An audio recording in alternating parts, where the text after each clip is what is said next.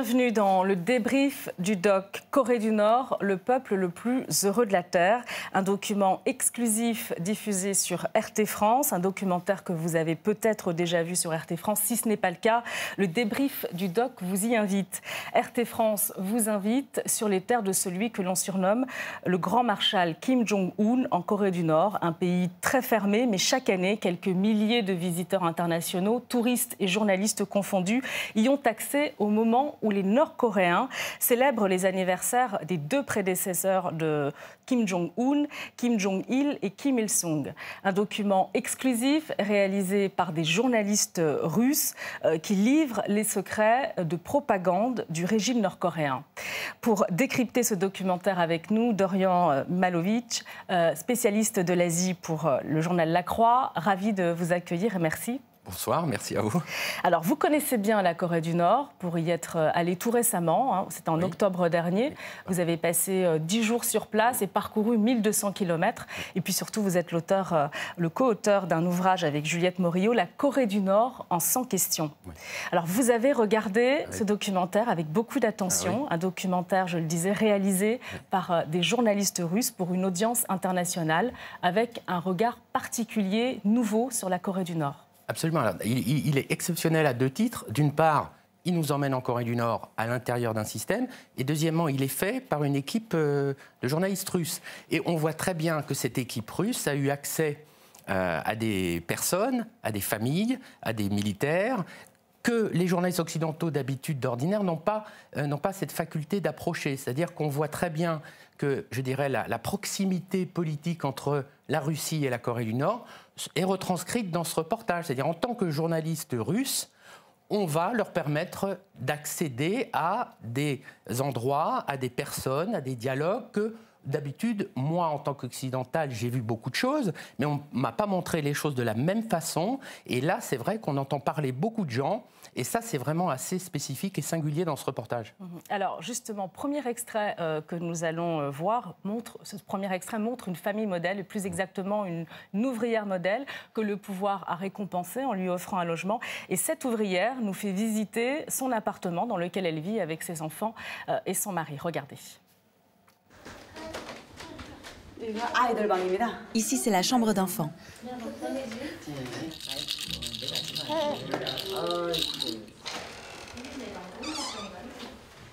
Et la deuxième pièce est une chambre à coucher.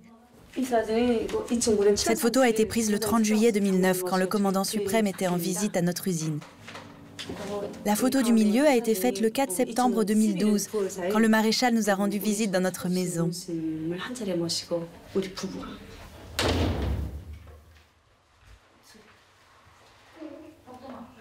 Quand nous nous levons tôt chaque matin, en allant dans la cuisine, nous voyons ce grand monument qui nous inspire. Nous allons au travail désireux de faire encore plus. Alors voilà la, famille modèle, un instrument de propagande classique. C'est c'est l'ouvrier modèle classique euh, des régimes communistes, c'est-à-dire on, présente euh, cette personne, il se trouve qu'elle-même était orpheline, le pays s'est occupé d'elle, elle a grimpé, elle a monté, et elle est récompensée, c'est-à-dire qu'elle a fait des efforts pour le bien-être euh, de la patrie, et donc elle est récompensée, elle raconte comment elle a rencontré son mari, lui aussi est intégré dans la narration de, cette famille modèle, et elle est récompensée. Et on voit très bien que euh, si cette famille-là, modèle, a des avantages, c'est la même chose pour toute cette catégorie euh, de Nord-Coréens qui sont vraiment euh, politiquement très propres, qui travaillent beaucoup et qui font tout pour la défense du pays, le bien-être économique. Et on, le voit, quoi. Ça, c'est très frappant. Si je peux ajouter une chose, c'est que dans le reportage, ils nous montrent toutes les pièces, donc c'est vrai que c'est très confortable, mais qu'ils ont un, téléviseur à écran plat, ils ont un téléphone portable, ils ont beaucoup de nourriture sur la table. Donc, on veut nous montrer que la situation est bonne. Alors c'est vrai, on voit que cette famille vit dans des conditions euh, très décentes, tout semble aller. Est-ce que cela reflète, reflète une, réelle, euh, une certaine réalité dans le pays?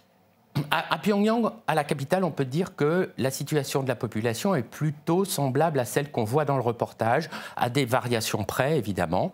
En province, évidemment, ce n'est pas l'opulence de la grande ville, de la capitale. C'est pauvre, mais c'est pas miséreux. C'est-à-dire qu'il faut quand même rappeler que la Corée du Nord aujourd'hui ne meurt plus de faim et il n'y a plus de famine en Corée du Nord, même s'il y a des endroits où il y a de la malnutrition au centre du pays. Mais les choses se sont améliorées vraiment. Alors je propose de regarder un nouvel extrait. Euh, cette fois, le documentaire nous emmène dans un pensionnat prenant en charge euh, des orphelins dont les parents ont été tués alors qu'ils défendaient euh, leur pays. On regarde. Défilons vers le bâtiment principal en chantant une chanson. Allons-y. Donne le rythme.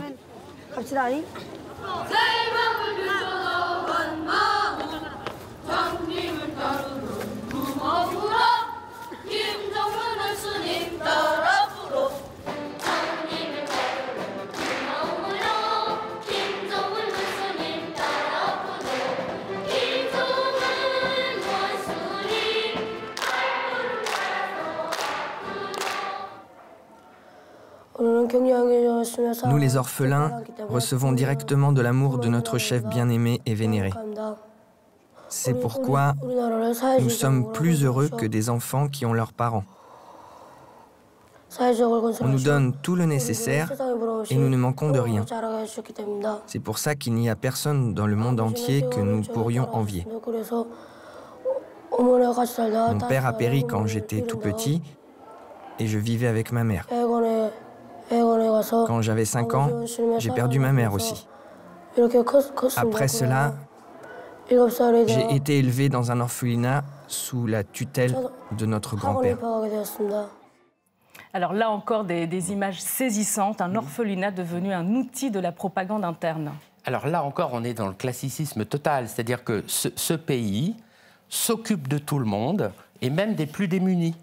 Un petit détail sur l'orphelinat ce petit enfant est assez émouvant. Il dit qu'il a perdu ses parents. Donc ça peut arriver que les orphelins n'aient vraiment plus de parents du tout.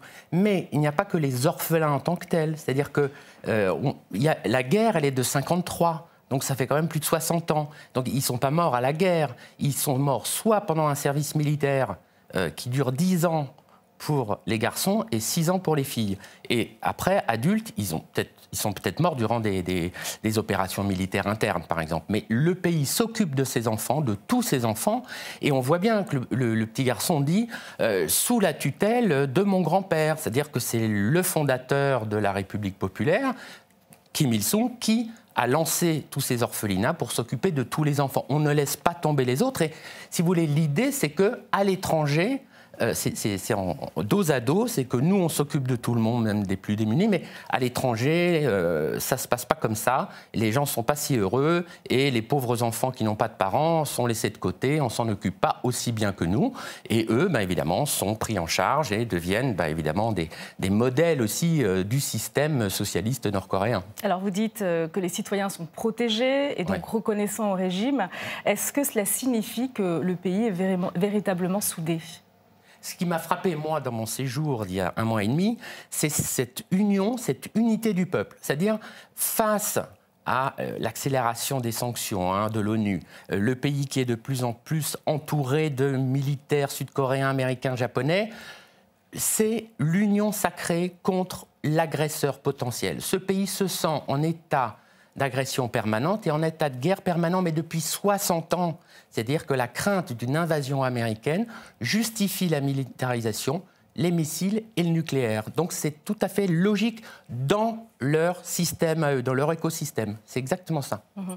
Alors la Corée du Nord, vous l'avez dit, c'est l'un des pays euh, les plus militarisés au monde. Voici d'ailleurs un extrait, une rencontre avec de jeunes recrues. Euh, leur interview est étonnante.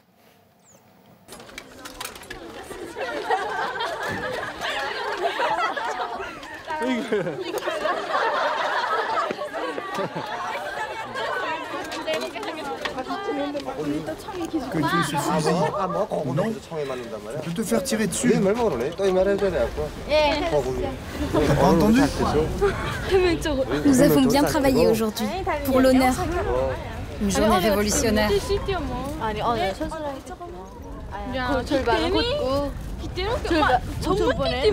Les Américains sont pas un problème pour nous. Nous avons tous une obligation sacrée par rapport à notre patrie. Et nous sommes toujours prêts à nous battre contre l'Amérique. C'est notre promesse. C'est pourquoi nous ne cessons de nous entraîner. Une rencontre exclusive, un contexte international oblige. Les Américains sont les ennemis jurés. Vous voyez, c'est exactement ça. C'est ce qu'on leur apprend de la naissance à la mort. C'est l'agresseur américain contre lequel on doit se défendre, contre lequel on doit se former. Et donc, il faut aller au service militaire, 10 ans garçons, 6 ans les filles. Mais cette accessibilité des journalistes russes est étonnante parce que moi, normalement, je n'ai pas le droit de prendre des militaires en photo. Donc j'ai encore moins le droit d'aller parler avec eux. Mais si vous remarquez, ces jeunes qui vont en opération, euh, qui sont au service militaire, ils sont en colonie de vacances. C'est la normalité que d'aller faire son service militaire tous les jeunes y passent. Donc euh, c'est quelque chose de normal. Donc nous, ça nous frappe parce qu'on voit des jeunes avec des fusils, mais pour eux, on continue, c'est fait partie de notre devoir, et c'est de défendre la patrie. Elle le dit, elle dit ce qu'elle apprend depuis le berceau. Mmh. Et même à travers ces échanges avec euh, ces jeunes euh, recrues nord-coréennes, on ressent une atmosphère d'état de guerre. Bah, si vous voulez, pour eux, c'est la permanence, en fait. C'est la permanence. À tout moment, peut arriver une opération militaire des Américains, des Sud-Coréens, et ils sont sur la défensive, ils sont, ils sont prêts à tout moment, et un million de soldats en active, plus tous les réservistes, ça fait tout de suite, toute la population sera mobilisée s'il y a une guerre conventionnelle, et que les Américains ne s'imaginent pas euh, qui, vont, qui vont se trouver en face d'un ennemi euh, qui va se dissoudre au bout du troisième jour. Ils vont se battre jusqu'au bout, et ça, me fait quand même penser à la guerre du Vietnam, où les Vietnamiens étaient déterminés exactement de la même façon. Mhm. C'est vrai que la Corée du Nord procède hein, depuis euh, un certain temps à des tirs récurrents de, missiles, ce qui provoque l'ire de Washington, de Séoul. Séoul et Washington qui se sont alliés et qui mènent des exercices militaires aériens dans le cadre d'une coopération militaire renforcée. pourquoi cette démonstration de force de la part de Pyongyang est-ce que cela peut dégénérer? Jusqu'où cela peut aller? Et puis surtout, euh, on en revient à ce que vous disiez, est-ce que la Corée du Nord a les moyens euh, d'aller au bout d'une guerre ouverte? Alors, ce qu'on appelle, nous, démonstration de force, c'est simplement un programme nucléaire et de missiles qui a été lancé il y a 30 ans et que la Corée du Nord veut mener jusqu'au bout. En cas d'agression, elle n'a jamais dit qu'elle allait tirer sur les Sud-Coréens ou les Américains. Donc ça, c'est la logique de leurs essais nucléaires. Maintenant, en face, elle, elle perçoit les opérations militaires américaines comme des provocations. C'est ça qu'elle perçoit. Elle est aujourd'hui presque au bout euh, d'arriver au bout de son programme euh, nucléaire. Elle va arriver euh, d'ici quelques mois à mettre une tête nucléaire sur ses missiles. Et là, effectivement, elle est prête à répondre à toute agression. Et ce n'est pas ce qu'elle veut. Mais avec le président américain, on est sûr de rien. Dorian Malovic, merci. Je rappelle que vous êtes spécialiste de l'Asie pour le journal La Croix. La Corée du Nord en 100 questions, c'est votre ouvrage, euh, coécrit avec euh, Juliette Morillo. Pour tous ceux qui s'intéressent euh, à la Corée du Nord, en attendant de le lire, rendez-vous sur RT France pour suivre ce document exclusif Corée du Nord, le peuple le plus heureux de la Terre. J'espère que vous serez nombreux à nous rejoindre sur RT France. Le débrief du doc, c'est Merci de votre attention.